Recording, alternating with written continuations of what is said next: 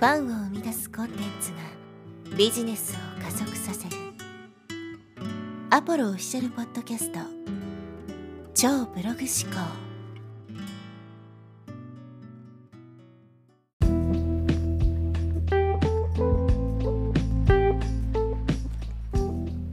こんにちは、アポロです、えー今日はですね、選択と結果というテーマでお話ししていきたいと思います。まあ、人生はですね、こううまくいかないこと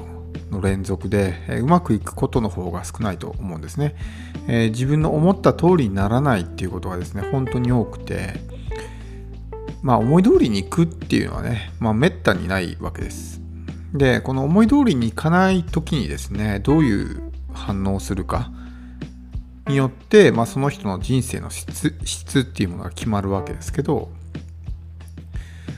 まあ、日々の生活の中で自分の思い通りにならないことって、まあ、頻繁に起こると思うんですよね。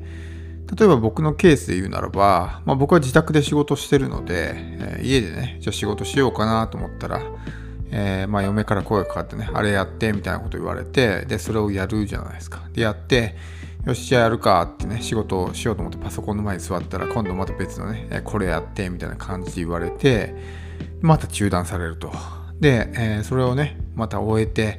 よし、じゃあ今度こそやるぞってなったら、またなんか邪魔が入ってみたいな感じで、いろいろもうね、何度も繰り返しているうちに、こっちもイライライライラしてくるわけですよ。で、まあ昔の僕だったらね、そこでもういい加減にしろとふざけるなと、もうブチ切れてる状態なんですけど、僕もね、まあようやくなんか少しずつそういうところが、まあ対処できるようになってきて、まあそういうことに対してね、心を乱されないようになんとか、えー訓練できるようにはなったんですけど、こういうことって多いと思うんですね。思い通りにならない。今日はこういうふうにやろうってスケジュール立てたけど、まあさっき言ったみたいなね、いろんな邪魔が入ってスケジュール通りにならない時って、すごくフラストレーションを感じると思うんですよ。まあそもそもこういう時にね、どうすればいいのかって話なんですけど、なんでそもそもイライラするのかっていうところを考えたらですね、思い通りにしたいと思ってるからイライラするわけですよ。だったらこの思い通りにしたいっていうのを手放せばですね、イライラしないわけですね。もうそういうような状況になってスケジュールが大幅に狂ったんであれば、変にそこをですね、どうにかしようとするんじゃなくて、もうそのスケジュールが狂った状態でできる最善のことですね。もう仕事をパソコン向かって作業することができないんだったら、じゃあ本を読むとかね。あるいはもうそれすらもできないんだったら頭の中に何かね、こうプランを考えるとか、まあ、戦略を考えるとかね。それぐらいだったらできるわけじゃないですか。で、その辺で切り替えて、今できる最善なことをやろうと。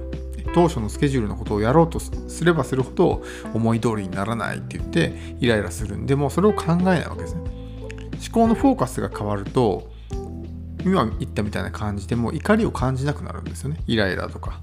そういう時は、まあ、その思考のフォーカスをずらす、えー当初のスケジュール通りのことをやろうとするのではなくて、今できる、このもうスケジュールが狂った状態の中でできる最善のことをやるっていうふうにこう切り替えるってことは大事です。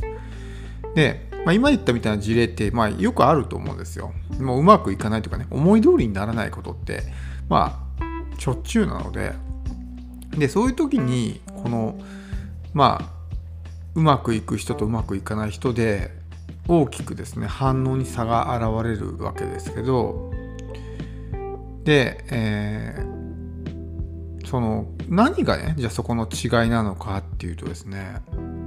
どこに意識を向けてるかってことなんですよ。人生がうまくいく人っていうのはですね選択に意識を向けてるんですね。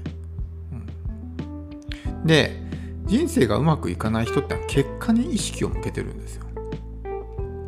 これちょっとね分かりづらいかと思うんですけど別の言葉に置き換えて言うならば人生がうまくいく人っていうのはですね自分でコントロールできるものに意識を向けてるんですね。選択ってどういう選択をするかっていうのは自分で決めることができるわけじゃないですか。でも結果とか出来事っていうのは自分でコントロールできないですね。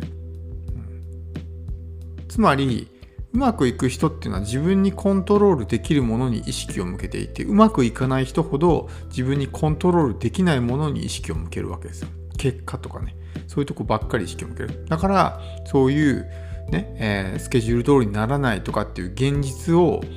に意識を向けるからイライラするわけですよ。でもその、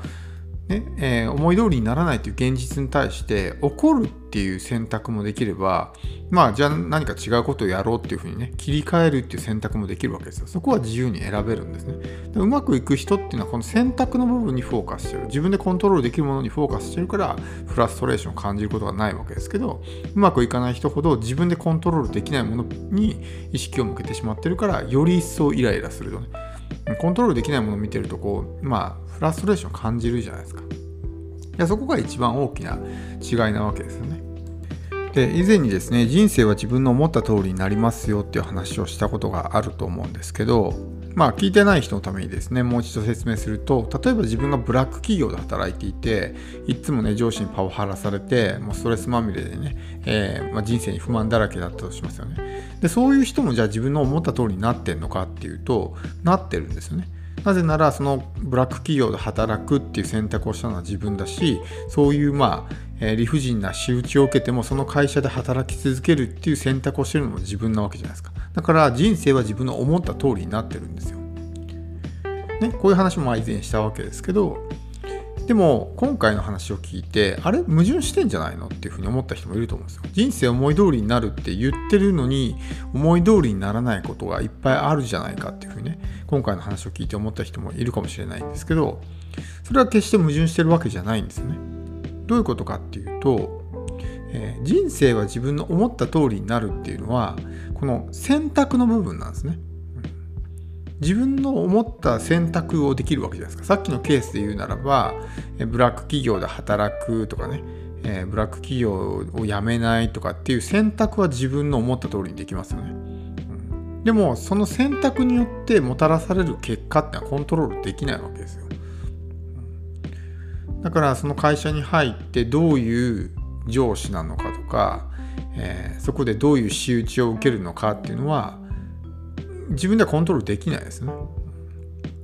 だから思い通りにならないってそういうとこなんですよ。その思い通りになるのは自分の選択の部分。で、思い通りにならないことっていうのは結果なわけじゃないですか。どういう選択をして、まあ、A さんと B さんが同じ選択をしても必ずしもね100%同じ結果がもたらされるかっていうとそういうわけじゃない。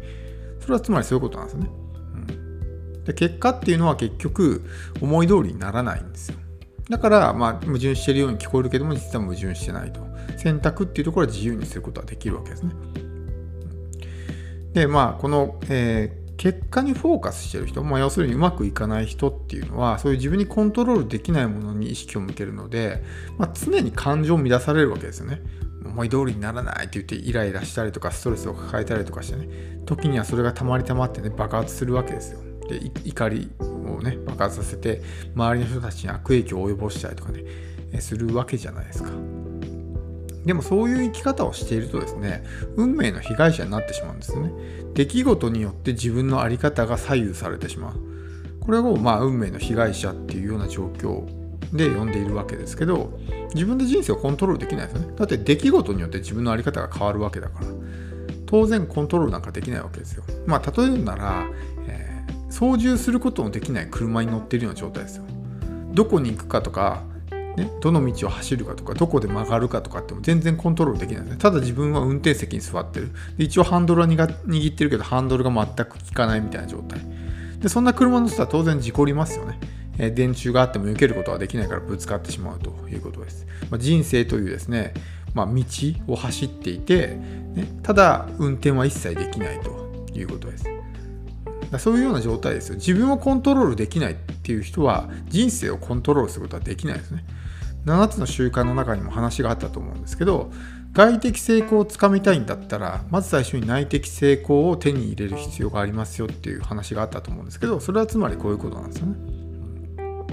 自分をコントロールできない人が人生をコントロールできるわけないじゃないですか。だから、まず、そのね、人生っていう道を自分の思った通りに進めたいんであれば、まずは自分自身をコントロールする必要がある。要するにその自分自身って車ですね。乗り物をコントロールする必要があると。操縦席に座ってちゃんとね、思った通りに運転できるようにしないといけないわけですよ。そのためには今回言ったみたいなそのコントロールできないものに意識を向けるんじゃなくて自分のコントロールできるもの選択っていうところに意識を向ける、ね、同じ出来事があっても起こるっていう選択もできれば起こらないっていう選択もできる。そこをどういうふうに自分で選ぶかによって人生っていう道をですね思い通りに進めることができるわけです。なのでこのうまくいく人うまくいかない人の違いっていうのはこの選択にフォーカスしてるのか結果にフォーカスしてるのかっていうところが一番大きな差になってくるのでまああのね